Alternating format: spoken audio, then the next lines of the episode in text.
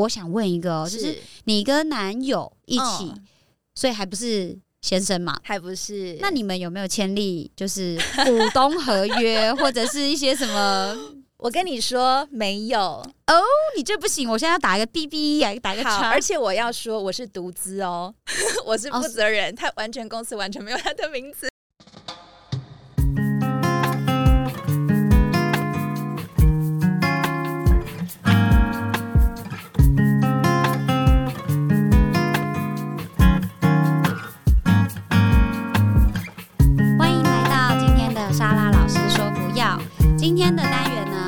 是不要创业。我邀请的是我以前在广告代理商的同事、好朋友，他后来也走上了创业这条不归路。那他是小慧，小慧，你先跟大家说个 hello，hello，我是小慧。对，声音非常的好听。对，跟小熊，哎，大家还记得小熊吗？我们第一集的来宾，原味时代的创办人一样，他一开始在录之前是对自己各种紧张，就说：“那天呐，我很紧张哎，我怕不知道讲什么。”对，我还做了一堆笔记，对，做了一堆笔记。那他刚刚他戴上那个耳机，然后听，他说。哦，我的天呐，我声音也太好听了吧！我好适合录 podcast。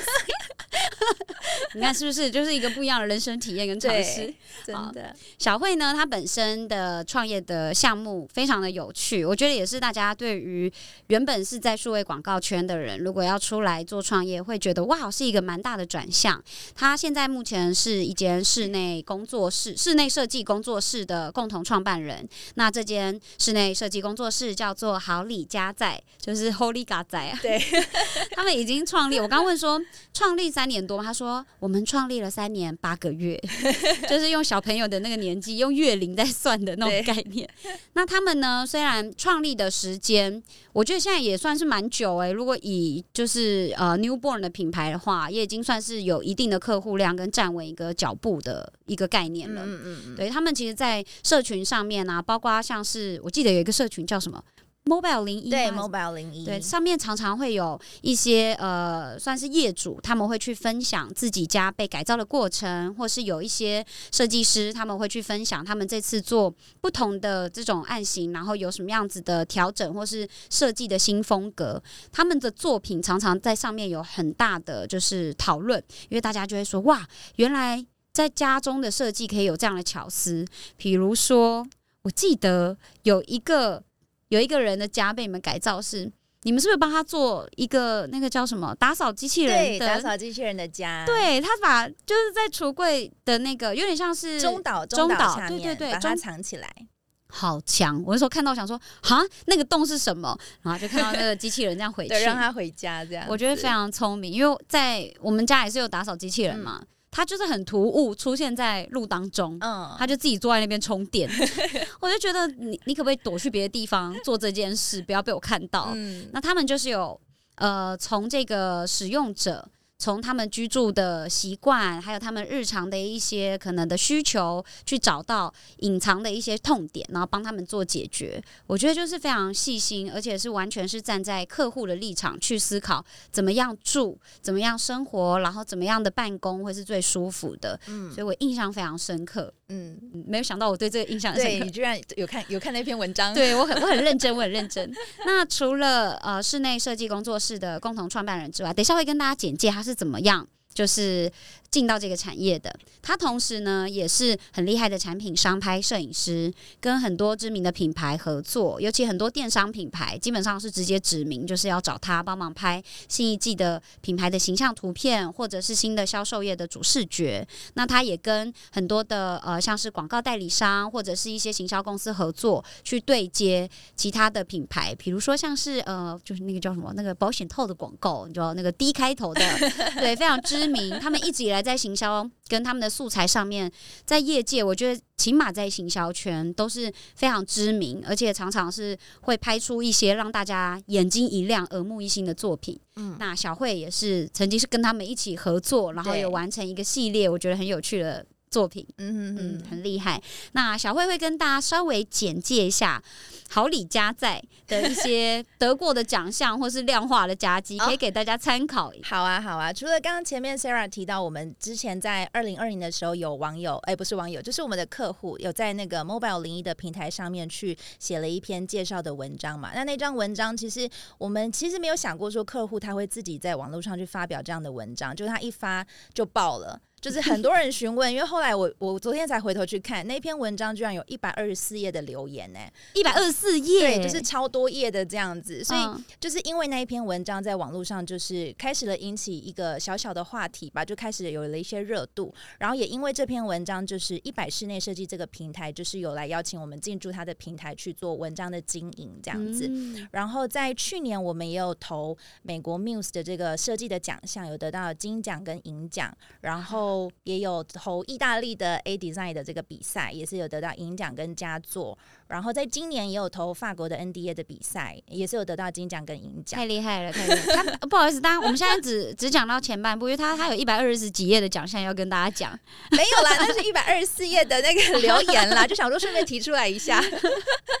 很厉害哎，对啊。然后因为前面我觉得我觉得很感谢那位客户，因为他在网络上他自发性去发了这篇文章，就引起了一些讨论的热度嘛。那其实，在前阵子有一个 YouTuber 叫莫阳子，嗯嗯，就他自自己也有在他的 Instagram 上面，就是分享一篇贴文，就是他整理了网友推荐跟呼声最高的室内设计公司，他就有把我们列进去。但其实我们是不认识他的，我就好意外哦，就是就是居然被人家推荐了这样子。哇，人家要花钱才能买到，或是也买不到的叶配，你们就是直接被口碑推荐。对对对对对，对，从这边可以听出他们是非常具有实力的一间室内设计工作室。我觉得大家如如果有。时间的话，现在就可以拿起你的手机来搜寻一下“好礼家在”，就是很好的好，然后“礼”是木子李，对，家就是给你的家对，给你一个美好的家的家，对，然后在就是存在的在嘛，对对对，我觉得可以去看一下他们的风格跟一些设计的巧思。如果你现在家里面刚好需要装修，或是你要买新房的话，可以考虑联系小慧他们，欢迎欢迎。对，那我跟大家稍微讲一下，我们其实之前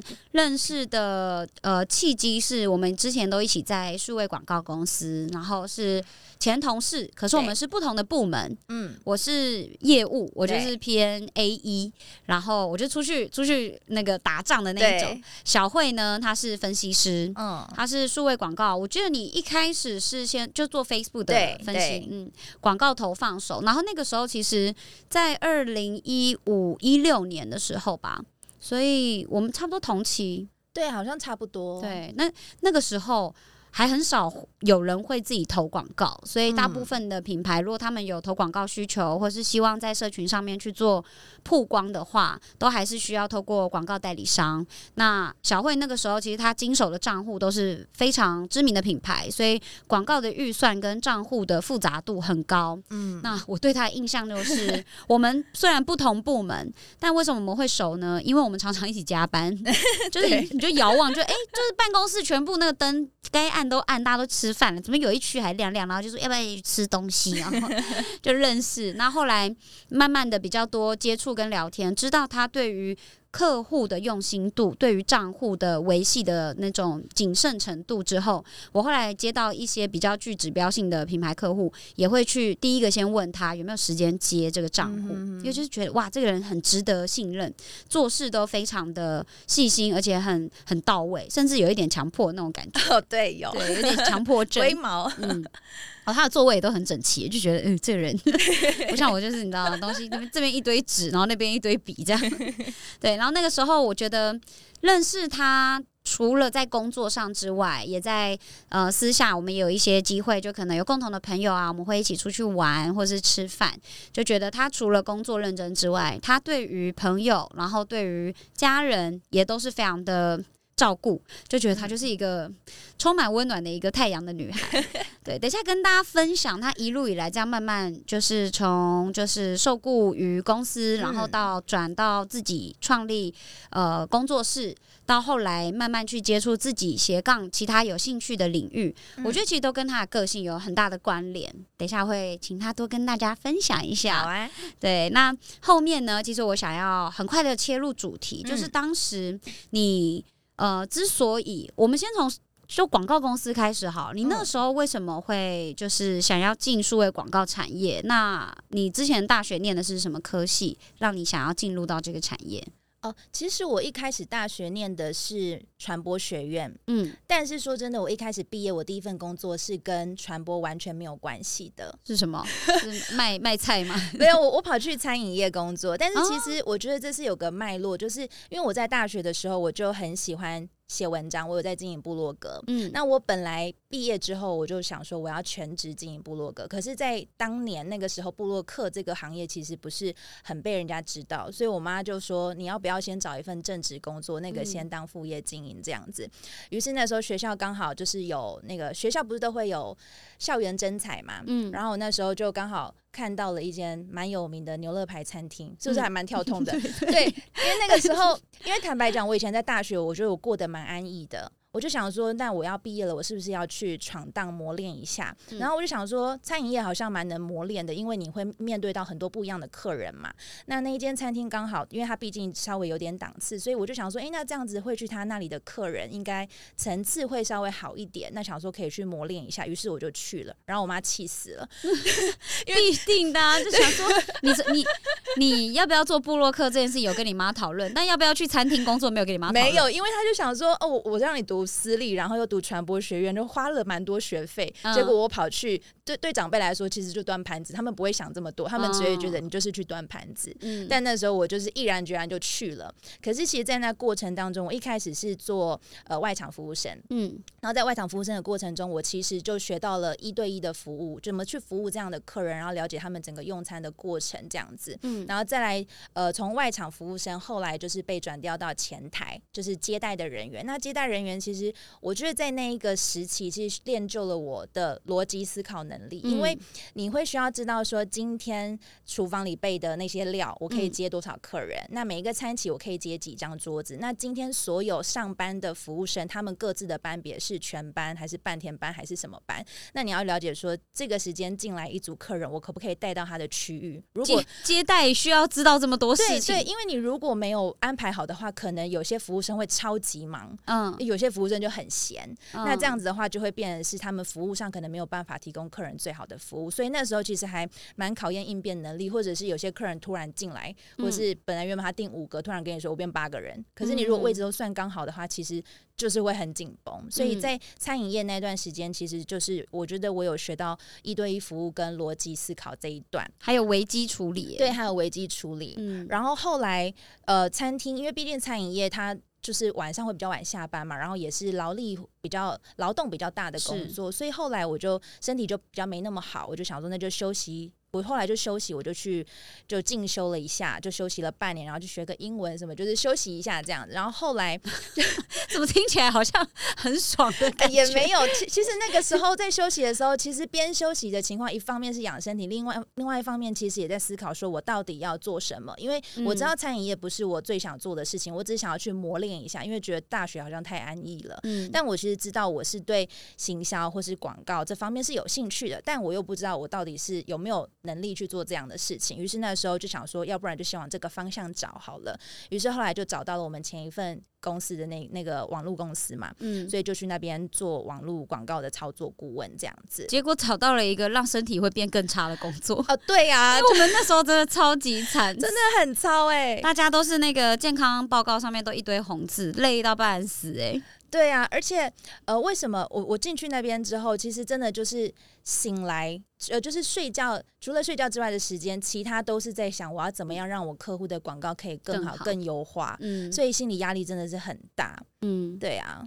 然后，所以我是要接到为什么我要创业吗？他突然有点忘记了。他那呃，没没关系，我们就是这样轻松的聊，所以大概知道哦，原来有餐饮的这一块经验。难怪我觉得从刚开始接触到小慧的时候，因为其实我们那时候其实都算是。初出茅庐嘛，就刚刚出社会，大家其实都还稚嫩之外，都还有点搞不清楚社会状况，所以很多人他们在跟别人对接的时候，可能不会注意到很多进对应退的一些细节。可是因为我从大学，我就是当系学会长啊，然后又有实习的经验，然后又有参与很多活动主办，所以对人这一块。我是相对可能比别人多一点点的经验。嗯，那我那时候接触小会，我就觉得，哎，这个人很搞得清楚状况，哎，因为我我真的觉得世界上的人大致就是被分为两种，就是你知不知道你现在身处的呃环境跟你的角色到底是什么，还有你应该要拿出什么样子的言行举止去应对。所以有一些人，他明明，比如说他现在受雇于公司，可是他很爱在社交平台上。批评或抱怨，或者是他在公司他会去埋怨说，呃，loading 太重，或者是学习的东西他跟不上，他会用挫败的方式去应对。可是那个时候，其实大家刚进入这个产业，其实大家都是白纸，所以都是从呃可能数位媒体工具的基础开始学，然后从客户应对基础开始学，常常要被客户洗脸。嗯，我就看小慧永远都是笑眯眯的，其实也是有很难过的时候，只是藏起来而已。对，他会笑着，然后讲电话就说。对对哦，没错，这个成效就是这样。然后挂掉电话之后，就可能就是，可是还是觉得哦，好，我们深呼吸，我们还是要把事情完成。对对，那那那个时候，呃，工作的历程，其实你那时候在广告界也待几年了吧？呃，我记得也是三年，三年七个月左右，嗯，也是蛮长，因为他一路也是做到主管，然后去管理 Facebook 的部门嘛。哦，一开始是 Facebook 嘛，然后后来公司有新进就是新加入一个 Line 的媒体，所以后来我是去负责 Line 的部门，这样子，就是 Line Line Ad 广告啊，对对对对对。然后后来转到做我们刚刚讲到最重要的，就是做这个室内设计工作室的共同创办人的这个机缘是什么？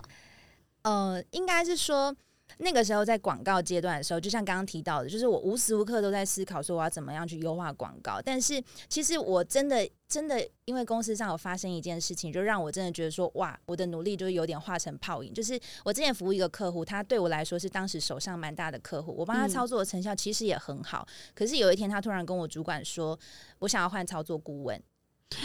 超伤心，你被分手。可是你知道原因是什么吗？不是我成绩不好，原因是他们可能风水老师或是可能命理老师之类的跟他说，我的名字跟他们公司没有很合，所以他要求换一个顾问，然后那个顾问名字里面要要求有什么样的英文字母或者什么样的字。所以那时候其实我有点有点没办法接受，因为你不是拿着成绩单来跟我说你做的不好，我要把你换掉。嗯，对，然后那时候就觉得哇，我我这么努力，而且那客户是照三餐问候你成效的，假日也不管，然后过年过节也不管，就是一定会问你成效，就心理压力很大的一个客户。可是最后换来这样的结果，我就觉得哇，我这么努力这么认真，结果就化成泡影了。这个我必须要问两个问题，是一个就是算命老师还会看英文名字哦。我不晓得，因为我知道他们公司是比较就是稍微有点小迷信的公司，但是因为那个时候他只有说哦，我的名字跟他们不合，这样才小迷信而已。那我要问第二个问题是，请写在本子上是哪一间公司？OK，等下写给你。对我真的傻眼，我跟你说，因为会对能够让广告代理商的操作顾问被照三餐，甚至不论是上班还是假日问候的客户，一定。品牌量体应该是蛮大，对预算算比较大的客户，哇，好好奇哦！等下再写在小本本给你。好哟，好开心，好开心。好，那反正总之那时候有点被伤心，然后被泼冷水。对，然后那个时候我心里就知道说，好，我我真的不想要一直这样操作广告，因为其实当下我也不知道说我未来要做什么。可是我觉得人生就是这样，你边做边做，你就会知道什么事情是你可能不会再想要做的事情。所以那个时候我就知道说，我我不会想要再做广告，这就是做网络广。告操作，那因为刚好那时候我男朋友他其实，在室内设计这个领域就差不多已经有十年左右的资历。那那时候十年，对他其实很年轻就在做这件事情。那那个时候刚好他是三十。三十三十一左右的年纪，嗯，然后那时候其实我觉得在那个年纪的男生都会有一个感觉，就是可能觉得哦，我是不是要有一点什么样不同的作为，就是类似一个人生的转捩点。那他也在思考说，我是不是应该脱离公司的体制，去为自己努力创业看看，成家立业，总要完成一个那种感觉。哎，对，对，所以那个时候我就鼓励他说，不然你先去创业，反正你也做的就是在原本的公司做的可能也不是这么开心，那也有一些经验，不如我们就试试看，反正还。年轻嘛，所以那时候是他先独立出来做了室内设计这样子，然后后来我才跟着他一起去做，嗯，就等于跟他一起经营这个公司。对对对，嗯，那你们在一开始合作的时候，他当然，我觉得有这个念头，就是我嗯想要有一番作为是很重要。那他在做之前，他有先去做过什么评估，或是做过什么 research 吗？嗯，我觉得应该是说室内设计这件，我觉我觉得应该不管什么产业都是一样，就是其实每个产业都很竞争，但是我觉得你要做的是怎么做出你的差异化。那像当时我们只有想到说，哦。虽然大家都说景气不好，可是其实房子还是一直在盖，还是一直有人买房子。那既然有人会买房子，那他就有装潢的需需求。嗯，对，而且像你说店面，有些商圈可能现在真的也没落，可是还是一直有人愿意去租，然后就是可能租个半年不行，再再换下一家，还是有人愿意做这样的这样的嗯事情。我就觉得还是有需求，所以我们还是决定就是做这件事情嘛。我们只要想办法做出差异化就好了。那他一开始从公司体制出嗯来自己做，第一个最大的问题应该就是案源嘛。。对，那他那个时候是怎么样去拓展他第一批的案源？好，那这部分我觉得我们还蛮还算蛮幸运的，因为我男友他是一个道德标准还蛮高的人。哦，我以为你要说我男友是一个帅哥，所以我们不是不缺案子。不是不是，应该是说，因为以前他在之前的公司待了十年嘛，所以其实他接触到很多的客人，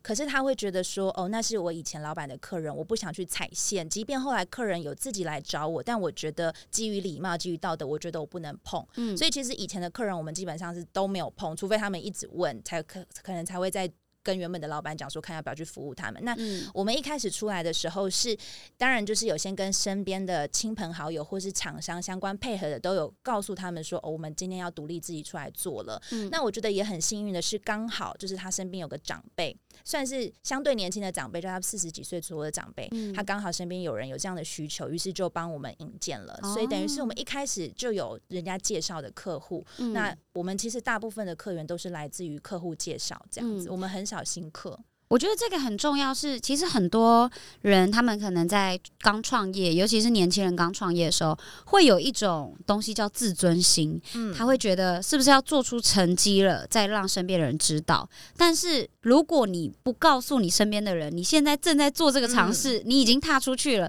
人家不知道什么时间点该帮你。对对对，所以当你对自己做的东西很有信心，因为他已经在这个业界累积了十年，对有足够的经验，然后有足够的把握，他可以自己出来，就是自己成立门户了嘛。嗯所以他把这个事情、这个讯息告诉身边的亲朋好友们，甚至更广泛一点，他可能可以在社群上面就直接就。直接开设开设一个粉砖或是一个 IG 的账号，说我们现在有一个这样子提供服务的品牌，有没有有需求的人可以帮我转介？嗯对，我觉得这个是很重要。当然，能力很强，然后你也要踏出那一步去请别人帮忙你去做嗯链接。对对，那当然也是他实力很强，才会后续一直有口碑嘛。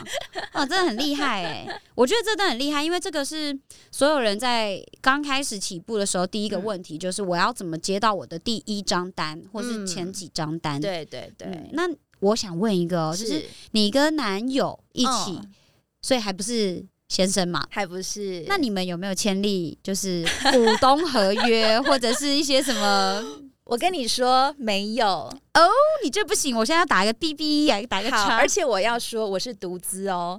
我是哦负责人，他完全公司完全没有他的名字。哦，那这样，哎、哎我哎、我不行，这样我我不能说，那这样没关系，这样这样有关系，因为听众很多也是男生嘛，你们也要自己保护自己，你知道吗？对，其实其实我觉得想想，我真的觉得我。我觉得我们的关系比较特别，就是因为很多人都说不要跟朋友一起创业，嗯，更何况是像我们这种只是男女朋友关系还没有婚约的这种关系，我们就一起创业，然后也没有任何白纸黑字。那其实在，我觉得在现在这个时代，很多事情都很难说，你很难确保会不会哪一天可能感情生变，或是有什么利益上的问题，有可能，也许哪一天公司真的会需要拆，就是刮拆拆伙之类的。但是我我跟我男友，我觉得我们两个都蛮知道自己要什么，我们就是蛮信任对方，所以我们是没有做这样的股东合约。那他也非常放心的，就是完全公司啊，或者是款项什么都是由我这边在处理。嗯他可能就是我的长工吧。作作为你的朋友，我会点头表示 OK，至少你不会有风险。但是作为呃，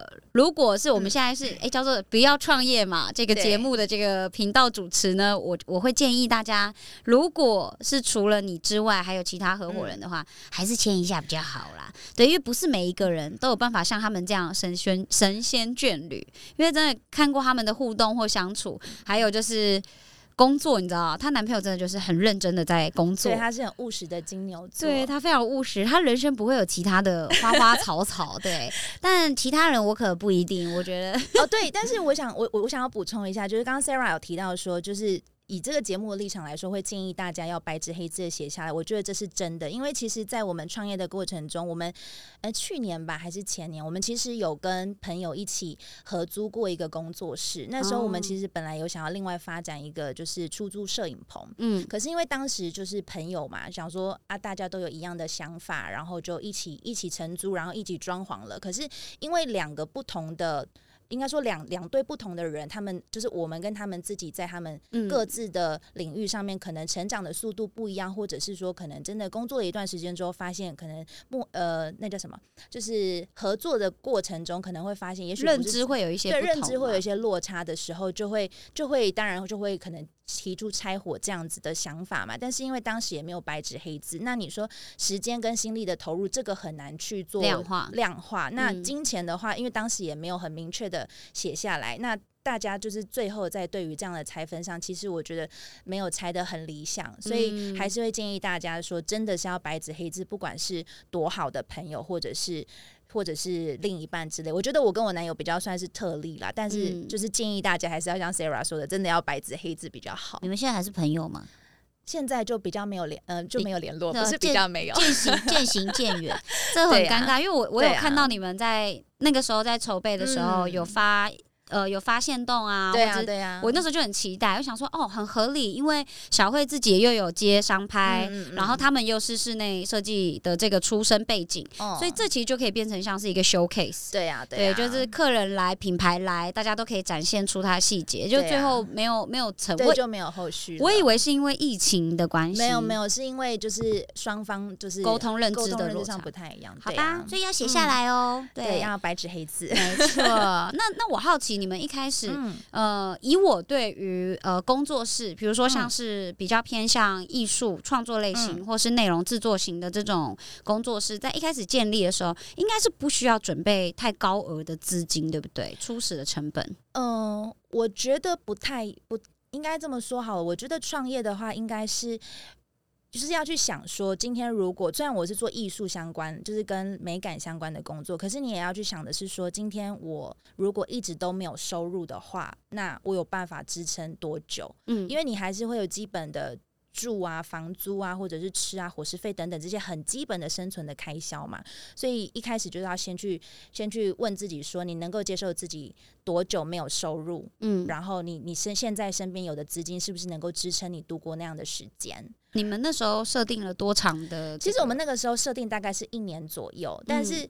其实我觉得应该要抓再久一点，可是那时候我给我自己心里的想法是，我就抓一年，我不相信我一年没有任何收入。我那时候是这样想，我觉得一年再怎么样都要有收入。跟他拼了，跟他拼了。对对对，所以那时候就是先准备了一年左右的收入，然后再来另外是就是会需要成立公司嘛。那成立公司的话，就会需要有资本额。那因为我们是室内设计相关，你说产品摄影，因为产品摄影是后来才发展的项目。如果以当时室内设计的话，其实现在室内设计，你想我们装潢房子，你少说。至少都要一百万吧，至少要一百万。那我那时候就想说，哇，一百万。那如果我成立这间公司，我资本额才二十万，不好看，能看吗？而且如果我是客人，我想说这间公司会不会马上就倒了？会不会会不会跑掉啊？对啊，对，所以那时候我们是我们是准备了就是一百万张，就是放在那里，至少好看一点嘛。嗯，对啊，那就是至少先准备了一百万。所以其实，在呃你资本额的设立这一点，我觉得大家也可以看你们自己的产业属性去决定，就是到底放多少会比较合适这样子。嗯。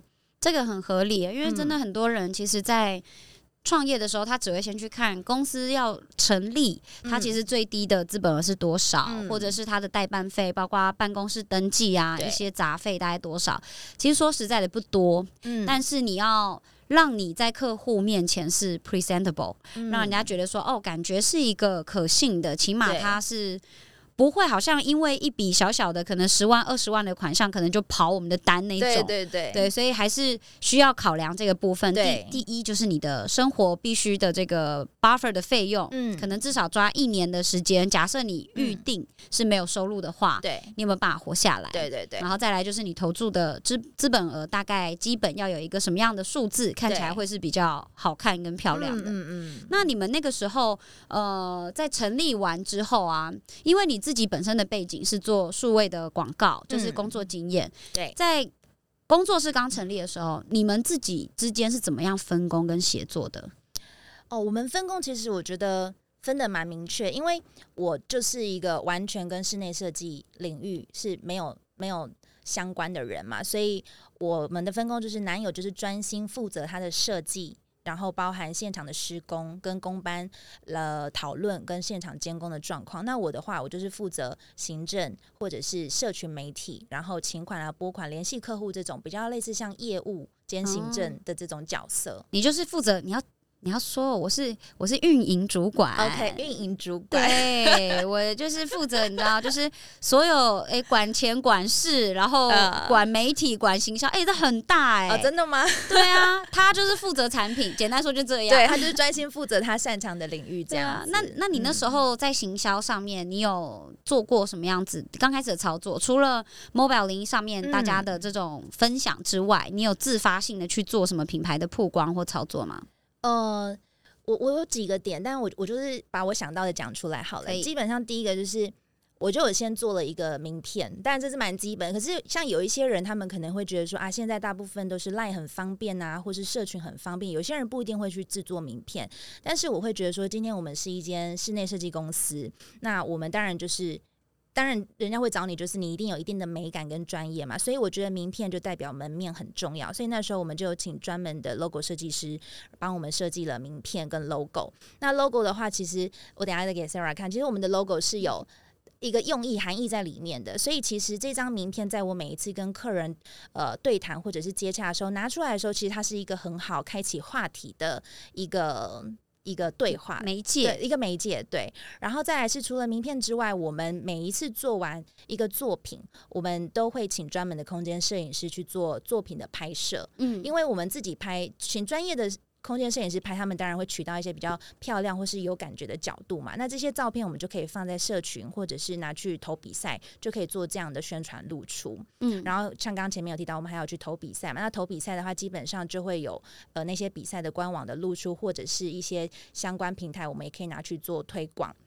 然后我们还有找布洛克合作，曾经有找布洛克合作啦，但是最后没有成。然后再来就是还有在各个节庆的时候会去制作我们自己的一些小礼品小吗礼品，对，哦呃，应该说除了节庆有小礼品之外，在我们每个案子完工，在每个案子完工预算啊，什么情况允许的 下面呢，我们会做一个小礼物。像我们之前是会做那个嗯，杯子送给客人。嗯那杯子大家因为现在是 podcast 嘛，大家可能觉得杯子啊还好啊，有什么厉害的？我们是会把客人的家里的室内设计图把它雷掉在那个杯子上面。嗯，对，我有看到，我看到我就想说，哈，好想为了这个杯子哪一天找他帮我设计房子哦哎、。其实我们真的有客人是为了这个杯子来的，他还问我说：“哎、我们会有杯子吗？” 然后我想说：“哇，这次预算好像刚好不够做杯子。那我那我们可以做一个盘子给你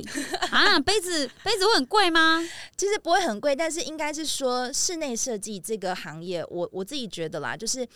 工程它的那个价钱其实有时候蛮浮动的，它会随着可能。材料料的料钱，或者是现在缺工缺料，其实那个成本它是会浮动。但是我们今天跟客人签约下去，基本上我们就是会，我们自己会觉得说，我跟你签了这个费用，那我就是收你这个钱，除非你有追加减，不然其实我们不会突然莫名其妙多跟你收一笔钱。所以其实中间有一些的那个落差，这些我们会自己吸收。吸收对对对，哦那一定要找你的啊，之后一定要找你啊不。小心说出我们我们人太好了，这样 他我我为什么特地问行销呢？就是我觉得，当然自己本身有这个经验跟背景，绝对会有会有帮助。因为他之前在帮客户做操作的时候，除了在对广告的灵敏度，然后对于后台系统的了解之外，作为作为广告分析师，需要很很重要的一个资源就是需要有大量的素材。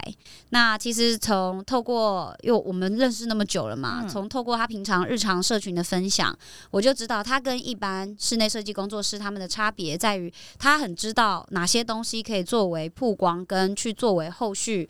连接跟。推广口碑的一个素材，对，那这个呢，我觉得可以给大家做一个参考。不一定你是做室内设计，你做任何的行业，你都要在你做的当下每一个作品去做记录，然后把这些东西去用很好的方式去保留下来，并且后续可以当做你们的资料库，甚至你可以去在社群上面去做推广。嗯，对，因为像我自己开课啊，嗯，小慧有上过我的课嘛？对，我的每一堂课实体课都会请摄影师，对对对，对，在旁边侧拍。那拍除了拍我，然后也拍所有的学生，嗯，对。那原因其实很重要，就是一方面我是其实在记录我人生这段时间在做的这件事情，我觉得很有趣。那我也想保留这个美好的记录之外，它可以作为我之后在社群上面如果要去推荐或者是分享这堂课的话，我可以有除了简报之外的内容去做分享。那很重要的也是同学们，他们如果得到了自己上课非常认真，或者是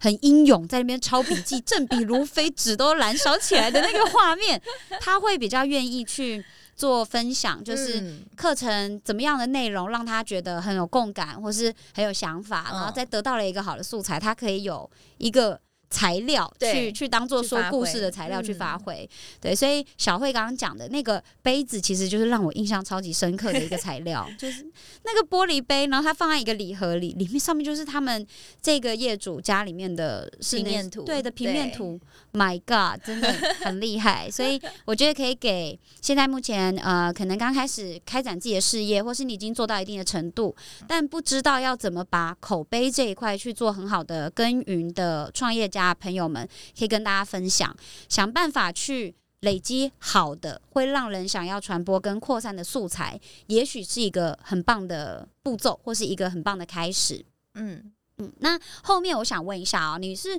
大概过了多久之后突破了那个，就是两个人这样子很辛苦的创业，然后可以开始有余裕请第一个员工？其实我们现在还是没有员工，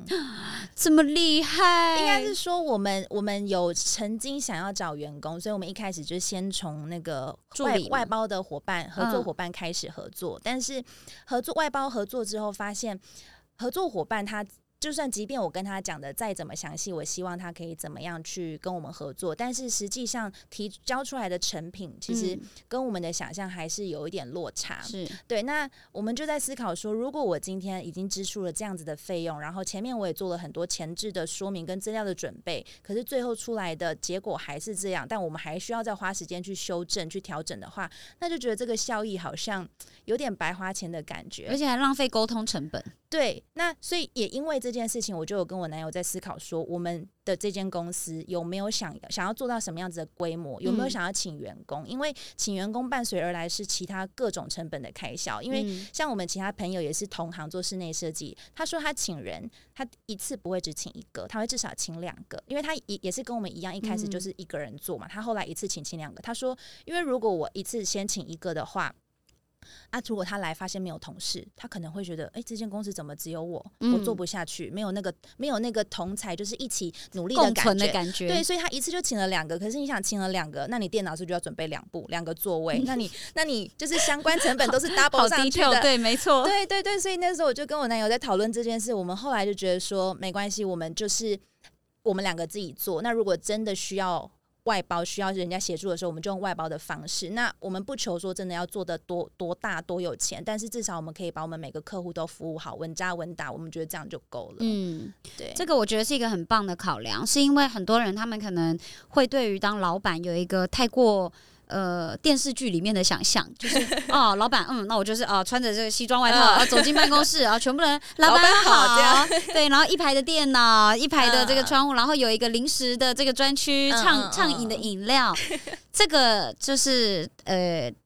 美好的过程，美好的对背后一定需要有痛苦的付出。对啊，对他刚刚讲到电脑，我们这种我们公司也是各种键盘啊、主机啊、电脑、荧幕超多，也就是你要随便随时要准备好。对啊。这个职位有一个人来递补，来就是当办公室都坐满的时候，你的隐藏成本跟你的必须开销就会必然的提高。对啊，对，而且劳健保啊那些都要算进去，好可怕哦。而且你还要哎，如果你赚钱，然后要当然分钱给大家是合理嘛，比如年终。但是这个是遇到好员工的情况哦。对，对，大家开开心心增加一个人的成本，可是我们赚了更多的钱，大家可以分更多，这当然是。全部的人都觉得拍手叫好，对。可是有时候你会遇到一些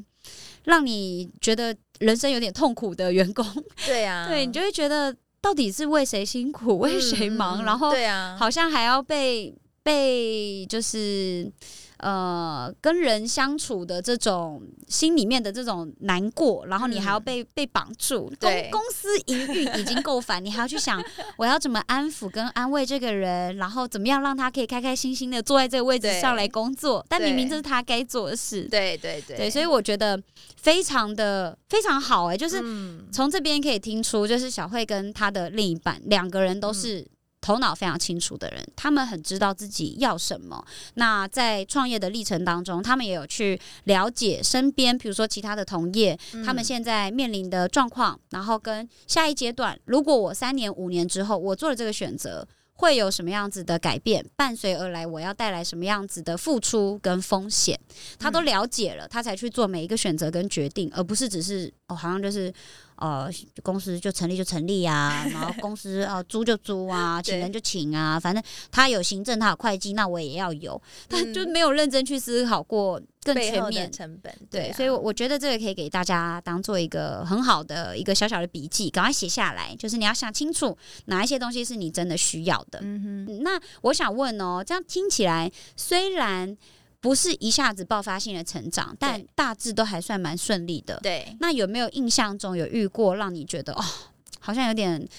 好麻麻烦哦，然后或者是好困难的一个时刻，然后你们两个有认真的坐下来讨论，说会不会是？一个很大的困境要走不下去那种感觉哦，有哎，其实我觉得是疫情这两年，嗯，但是其实疫情这两年不是说没有生意，而是你受到很多。呃，就是疫情的冲击，然后会有很多来自不很多来自各方面不可控的因素。举例来说，师傅工班厂商，这就是一个问题。因为像之前疫情，一个师傅确诊，那时候不是又要隔离嘛？一个师傅确诊，然后他就他就得隔离，整班都整班都得停。可是这整班停了，那你工地停，那这一个工种接下的那个工种，他的时辰可能。就接不上了，嗯，而且那个工种他不会只有做我们的案子嘛，他可能也会做其他人的案场。那如果其他人的是其他人的案场确诊了，那其实整个工程都是时间是大乱的，嗯，所以那时候就觉得哇，因为我们在跟客人签约的时候都会写上我们就是预计的完工日期，我们会压上这件事情，嗯，可是，在疫情的状况的时候，很多不可控的因素，就会觉得哇，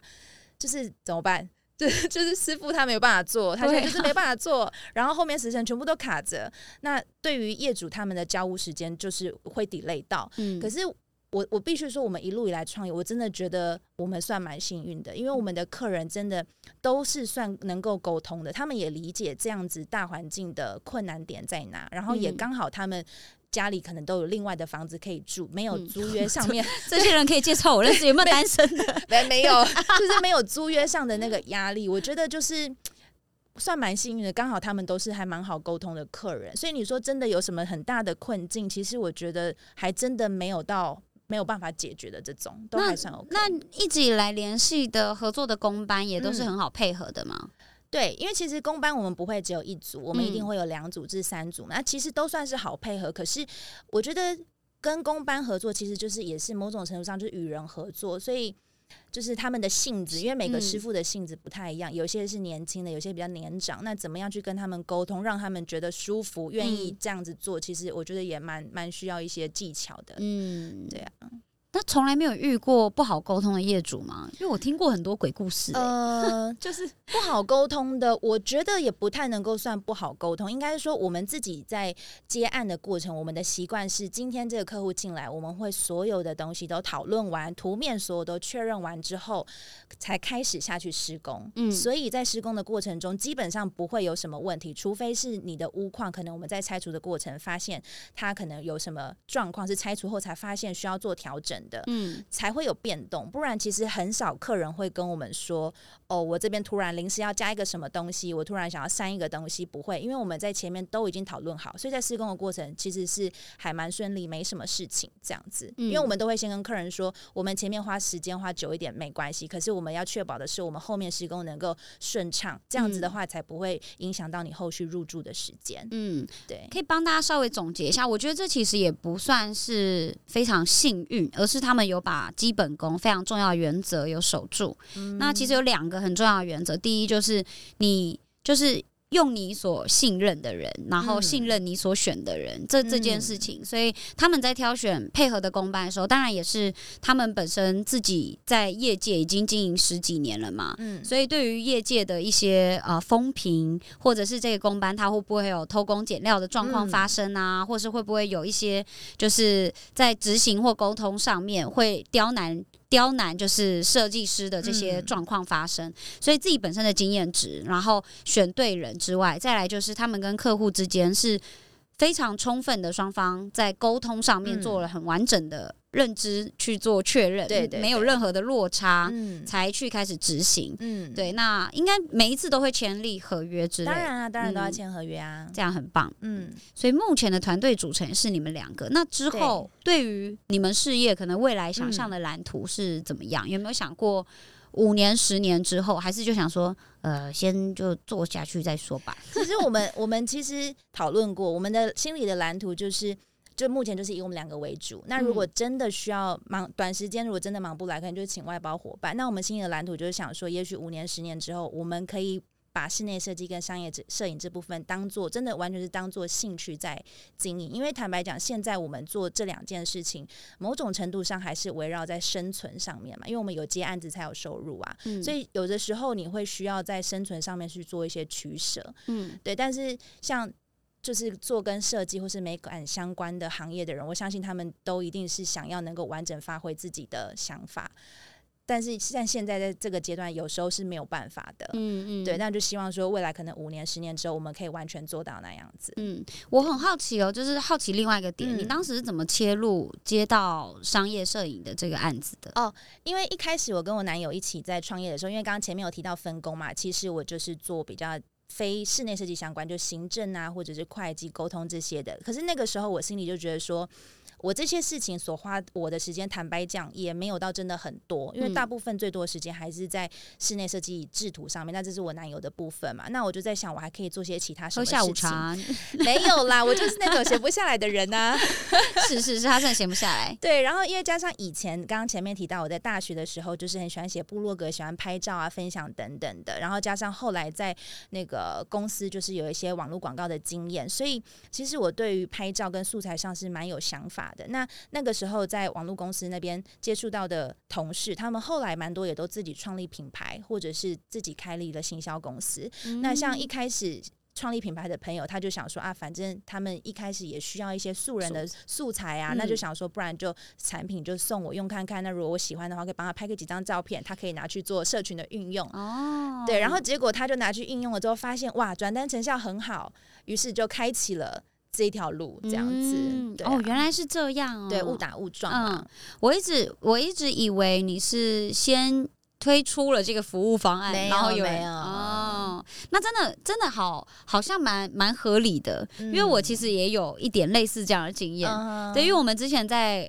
呃做广告代理商的时候，那时候很常有同事他们手上的品牌客户，嗯，就会拿产品说可不可以帮忙拍一下对。叶配图。我们两个都，对啊，就很常要拍啊，对我们两个都被在脸书上面那边洗，还有什么雅虎的首页，对，很多广告，对，就是都是我们卖一些那种保养品啊、保健食品啊，就是什么喝了精神百倍哦，叶黄素你的你需要长期长时间用电脑。或是面膜之类的，对，然后结果真的后来就会有厂商，他们就来私讯我的粉砖跟我社群说，哦。哎、就是想要发叶配给我，哦，真的假的？对，然后现在陆续，因为加上我后来的呃工作的转向嘛，从、品牌，然后到后来讲课啊、做顾问等等，就很多是可能学生或者是又认识的更多的品牌的老板，他们就会觉得，哎、你很认真在拍照，或是你写的文字是很认真在介绍，嗯就会真的就开始谈，比如说分分论啊，或是哦，业对你配，前阵子有开团嘛？我有看到对对对，，哎呀，真的是。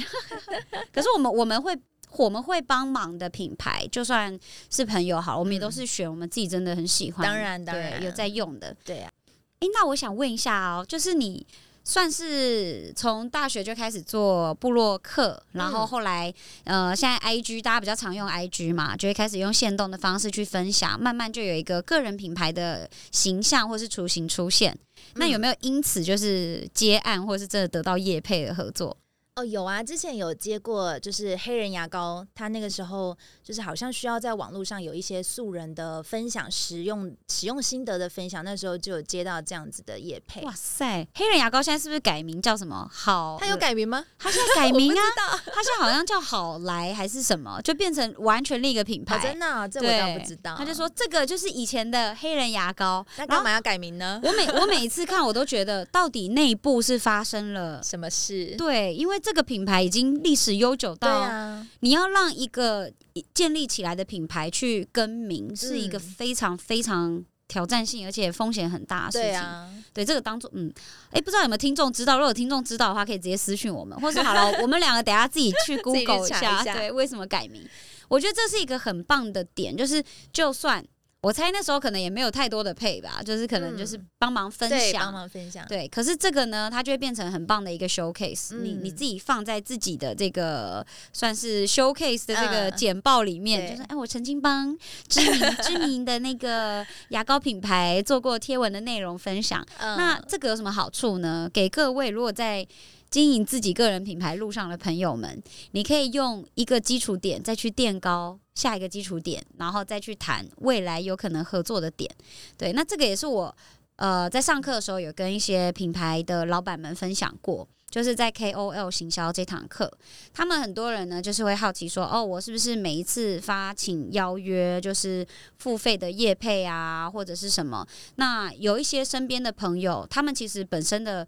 呃写的文跟拍的照片质感也很好，可是他们又不想要收钱，那这样子没有对价合作，会不会是好像有点就是好像占人家便宜？那我我自己的认知是觉得，如果是在双方都觉得这个案子对彼此都有帮助的情况之下的话，一起把这个案子完成，其实有没有合作的费用不是非常重要的事情，反正都可以变成双方的 showcase 嘛。对啊，品牌得到素材，然后你可以得到你自己工作的算是 showcase 的这件这个作品集，嗯我觉得也是很好的一个一个点。然后两边其实后续都可以帮各自得到更好的声量。嗯，哇，这小小慧今天的分享其实非常的充实诶、从真的吗？我觉得很充实啊。你你其实你看，我们来稍微 recap 一下重点哦。嗯，你从大学念的科系，因为很多人其实他们在纠结自己的转职或是职涯规划上，是从他们的呃所学的专长去做出发。嗯他会觉得啊，我都念书念了四年或念了几年，那结结果我出来出社会工作没有做这件事情，这样不是很浪费吗？嗯，我觉得这不一定是以这个出发点去想，你可以想的是，你透过了这个呃拿学历的这个时间段的过程，你去充分的了解了一个学科或是一个领域的专长、一个知识，那你更深刻的知道到底适不适合你这个人作为个体，然后把它当做工作或是职涯的规划。嗯，所以小慧刚刚提到一个很棒的重点是。我不必然知道我接下来每一步要往哪一个方向走，或是我一定要做到什么样子，但是我可以知道我做过的事情里面哪一些是我不喜欢的。嗯，对，对，我就知道我做这件事情没有热情，或者是我、我做了之后，我觉得，嗯，它可以糊口，但不是一个我觉得有理念，或是我可以继续坚持下去的事情。对，那你透过这个过程，其实你会慢慢的更加的了解自己。嗯不然，我相信以大概六七年前、十年前的小慧，她永永远不会想到，她现在是室内设计工作室的共同根创办人。本没想过。对啊，所以我我觉得这个过程跟你的分享是很很实在，然后嗯也给大家很棒的资讯还有分享。那我想好奇问一下哦，嗯在这个创业的历程当中，或是这职涯历程当中，虽然我看你都是一直很正面，然后很快乐，嗯但难免一定还是会有遇到一些不如意的时刻嘛，或者是一些可能让你觉得你不能理解他为什么会这样嗯，处事、这样待人的人，那你那个时候是怎么样自处，或是怎么度过，然后让让自己可以马上就是，或者是尽快的调回正轨？你有什么方式或技巧可以跟大家分享吗？嗯，就是遇到这种状况的时候，我第一个时间点，我一定是会先离开那个状况。比如说，假设我现在是坐在电脑前面工作好了，那我嗯遇到这样的状况，我如果现在觉得很烦躁，我一定会先马上起身离开这个环境。嗯因为如果我一样是坐在那个地方，然后去想我要怎么解决，我自己的状态是我没有办法好好想出解决的方法，所以我一定是先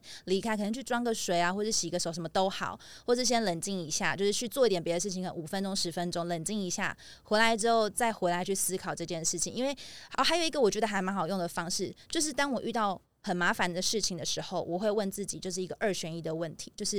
你现在很烦吗？很烦，可是烦能怎么样？不能怎么样，所以就是要解决嘛。好，对，就是要解决。好，那就那就不要再想了。对我就是二选一。那既然你已经知道，就是不是是就是不是嘛，那就可以很快速的告诉自己，我就是得解决。嗯对，那就可以马上的就是知道，哦，好，我现在不能被情绪带着走，我要去想说怎么样解决这个问题，嗯大概是这样的概念。我觉得很棒。它简单就两个点嘛，第嗯一，先把自己从那个氛围或是那个纷杂当中抽离，对用环境的切割，可以快速的让你可能转换你的心境。对然后接下来去厘清说，诶，到底如果我现在让自己一直陷入在负面的情绪里面，有没有帮助？对如果没有帮助，那我们就来做一些改变吧。对啊对啊，对，那这其实我自己本身在遇到一些事情的时候，尤其是超级庞杂所有事情一起来的时候，我也是会用类似二选一的题目去、去问自己。嗯那我的题项呢，就是我会问说，这件事情是可以解决还是不能解决的？嗯如果嗯可以解决，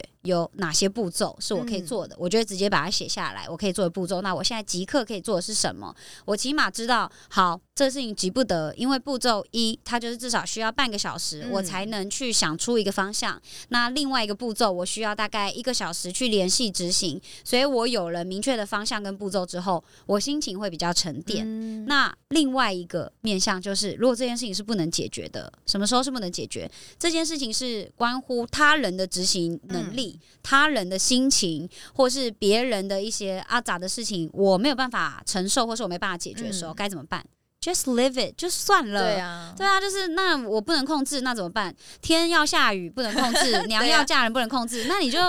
就算了吧。对啊对对啊对所以我就解决我能解决的，嗯然后放掉那些我解决不了的事情。嗯对我觉得嗯，分享的非常棒。嗯，那我想问一下哦，你平常这么喜欢进修，我跟你讲，他多喜欢进修，他是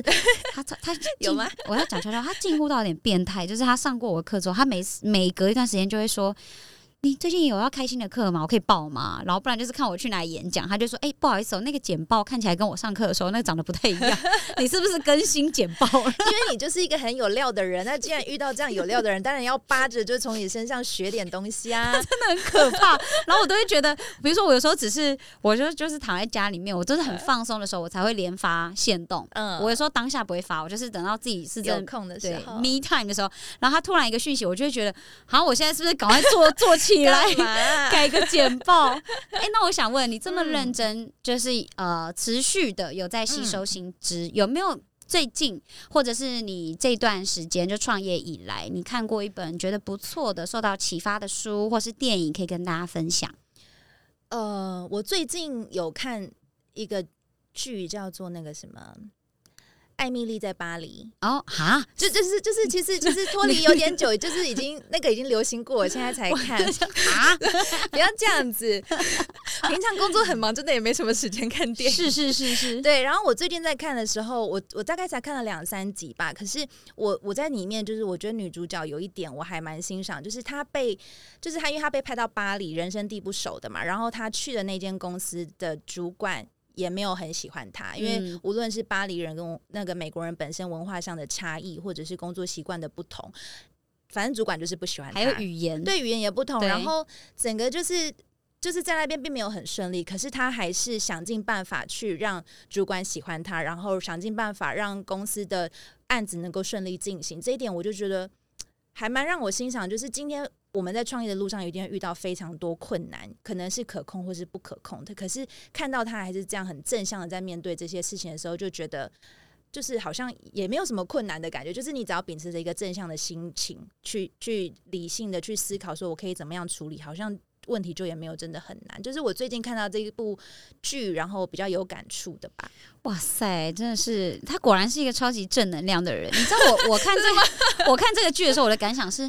哪有可能有这么幸运的人生？他整个他在里面超级开挂，就是对啊，他遇到什么困难，只要他什么随便哦，就是走楼梯哦，看到一个帅哥，邻居真的也蛮帅，对，邻居就会喜欢他。然后路上遇到了一个男生，刚好就是可以解决他事业危机的一个。这真的人生中没有这么多顺遂的事情，但是我觉得小慧从这部剧里面看到的正向讯息带给大家，就是如果你遇到任何状况，就算他不会都好像天降良机迎刃而解，但你还是要认真的去解决跟应对它。只要你能突破，在下一个阶段，它就是会带给你新的一些发现，或是新的一个风景。对，那我觉得作为结尾。这个呢是一个非常好的结尾，是因为我觉得透过今天的内容啊，大家可以发现小慧她其实不是一路上以来都很明确自己知道说哦，我下一阶段我知道我就是要，比如说我举例啦，就是我念法律系，我要当律师，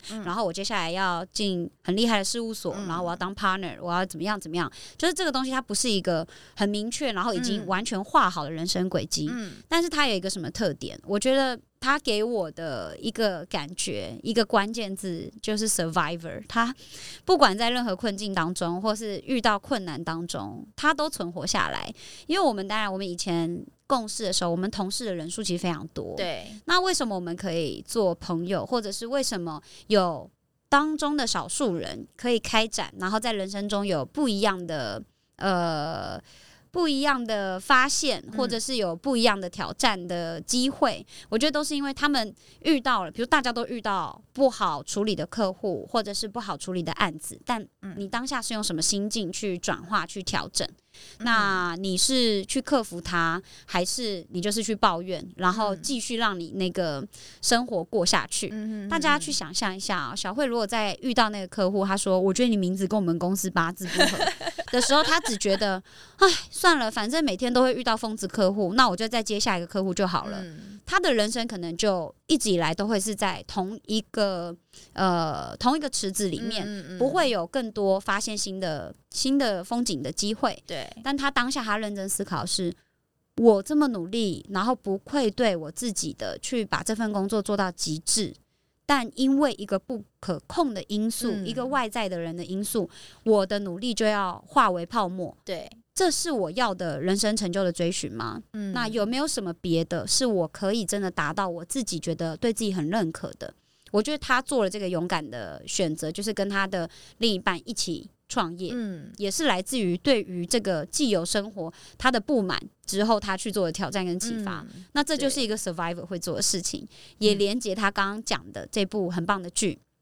呃，是不是很棒的剧呢？我想一下，嗯，这部对于某些人来说很棒的剧，我是我是一直都是投那个反对票。我还没看完，我还没看完。你在你在认真多看几集，因为本身因为我们自己本身做行销啊、广告啊什么出身，做品牌，知道很多事情哪有这么简单。嗯。然后有一些客户他会这样如此刁难你，他就不是这么好说服嘛。就是我觉得这部剧很棒，而且他这个特地到。法国去拍，嗯，就是一定花很高的成本，但是对于现实的连接还是有一个有一个落差。那我推荐你去看另一个叫《狂放时尚圈》。好，对这一部剧也是，我应该没有记错名字，也是 Netflix 上面的剧。跟大家分享，哎，大家在那个就是手机前面的听众啊，电脑前面听众也可以去看一下这一部。它也是偏向就是社群行销，然后它的背景是在一个杂志，就有点像 Vogue L 这样子的指标性的杂志。然后里面几个女生她们往上爬，然后跟就是应对每天在职场上面的困难的历程。我觉得里面也会给创业者或是想经营个人品牌的大家一些启发。对啊，哦，好开心哦！每次跟他一聊就会扯太远。OK，我们现在就草草结束。哎，是这样吗？对，好啦，非常非常谢谢大家今天的收听。那呃，莎拉老师说不要，希望今天不要创业的单元一样可以给你一些小小的灵感跟启发。我们的初衷呢，都不是希望你。不要就是真的就不要创业了，而是你可以完全的了解里面的所有的一些风险呐，还有你可能会遇到的状况，然后你知道你有办法去负担跟承受这些风险，还有一些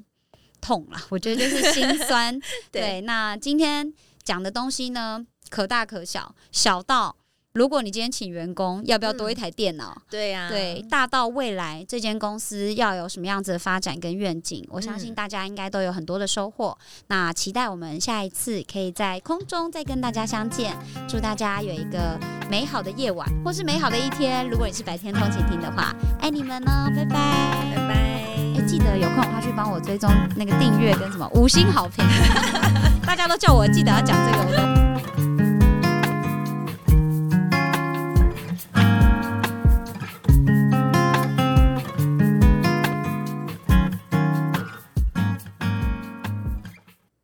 今天很高兴可以邀请小慧跟大家一起分享她从念书，然后到第一份工作，甚至中间还经过了一个有点奢侈的半年的这个休息的时间。那我觉得这个东西非常的重要。什么很重要呢？就是你要给自己一个沉淀、沉潜的时间，去好好的思考你对于可能下一个阶段的方向啊，会是怎么样的。就算你不给自己这样的功课，也起码让自己有一个喘息，然后可以好像跟外界暂时有一个切割的状态。我觉得每一个人在可能你的三十到四十岁这个阶段，其实。面对职涯的发展，还有面对家庭跟关系的转变当中，其实都会需要这样子的时间。那要怎么样得到这个时间呢？就是当你认真在工作的时候，就更认真一点吧。然后记得要存钱。我觉得突然讲这件事情有一点跳痛啦，但是你要有休息的这个余裕，你必须要先有就是准备好 set for a raining days 嘛。所以你要先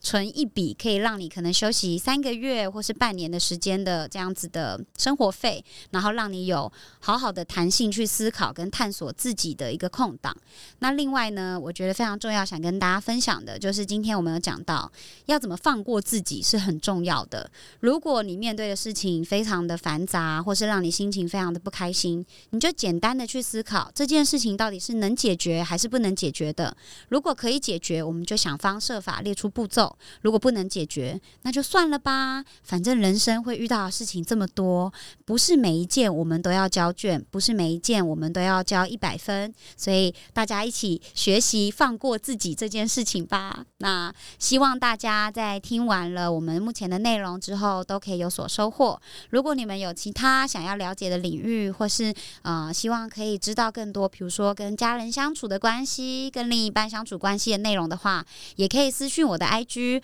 我们可以去安排适合你们的内容哦。我爱你们，拜拜。